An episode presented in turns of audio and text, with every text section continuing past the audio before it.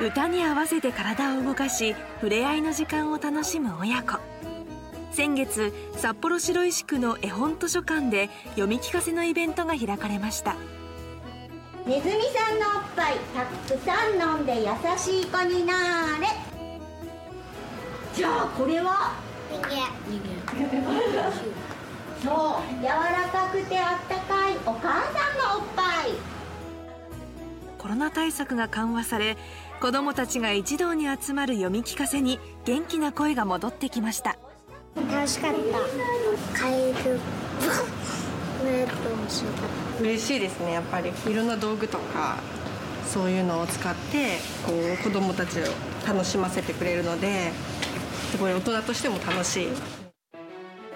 子どもの想像力を育む絵本縮小傾向にある出版市場で絵本を含む児童書は2013年以降じわじわと拡大しています。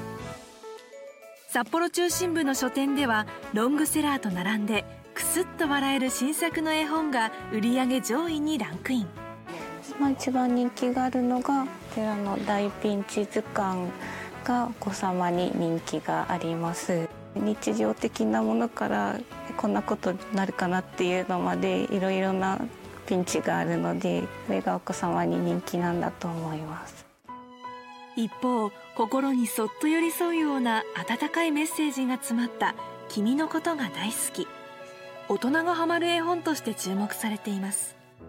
あのお母さんとかに送られるってなったらあのこちらをおすすめでしていますいないいないばあやグリとグラなど長年愛されている絵本に加え毎年登場する新作の数々。絵本選びに迷った時に訪れたい専門店が札幌手稲区にあります。小さな絵本屋ひだまり。店主の青田正則さんは絵本や児童書の営業マンを15年務めた後絵本の専門店を始めました。今年で29年目。毎週大型書店回って買ってきます。でじっくり読んでから仕入れているので。一度目はイラストにだけ目を通し面白そうなら声に出して何度も文章を読む。選ぶ時の基準は3つです。で一つはねオリジナリティ。で二つ目はリアリティ。これ3番目が大事でヒューマニティなんですよ。平和につながったりとかこなんか心がほっこりできるようなねそういう基準でそれでいいなと思った本がここに並んでる2500タイトルになるんですよ。絵本への愛情と知識が店を訪れる人にとって安心と信頼につながっています。大体お父さんが本が大好きで絵本が大好きだから出てこない本がないんですよ。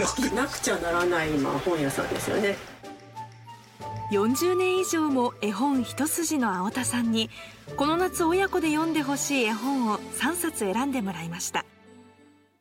1冊目は今年2月に出版されたイタリアの絵本「誰のせい?」剣の切れ味を試そうと森の木を切り倒した熊の兵士。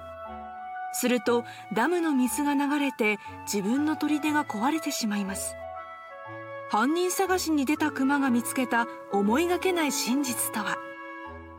熊の話もそうですし今の環境問題だとかそのいろんなことはつながり合って私たちは地球の中でねみんな生きてるんだっていうことを気づかせてくれる。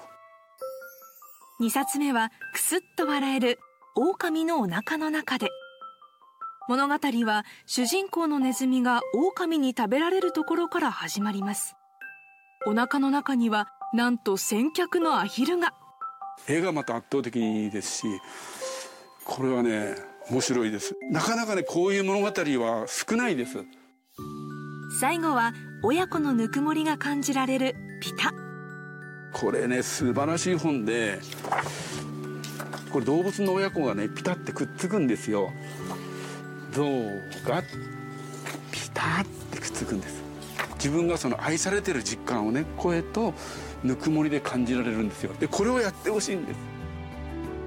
子供にとって楽しみそのものであり心の栄養にもなる絵本。この夏親子でどんな絵本を楽しみますか？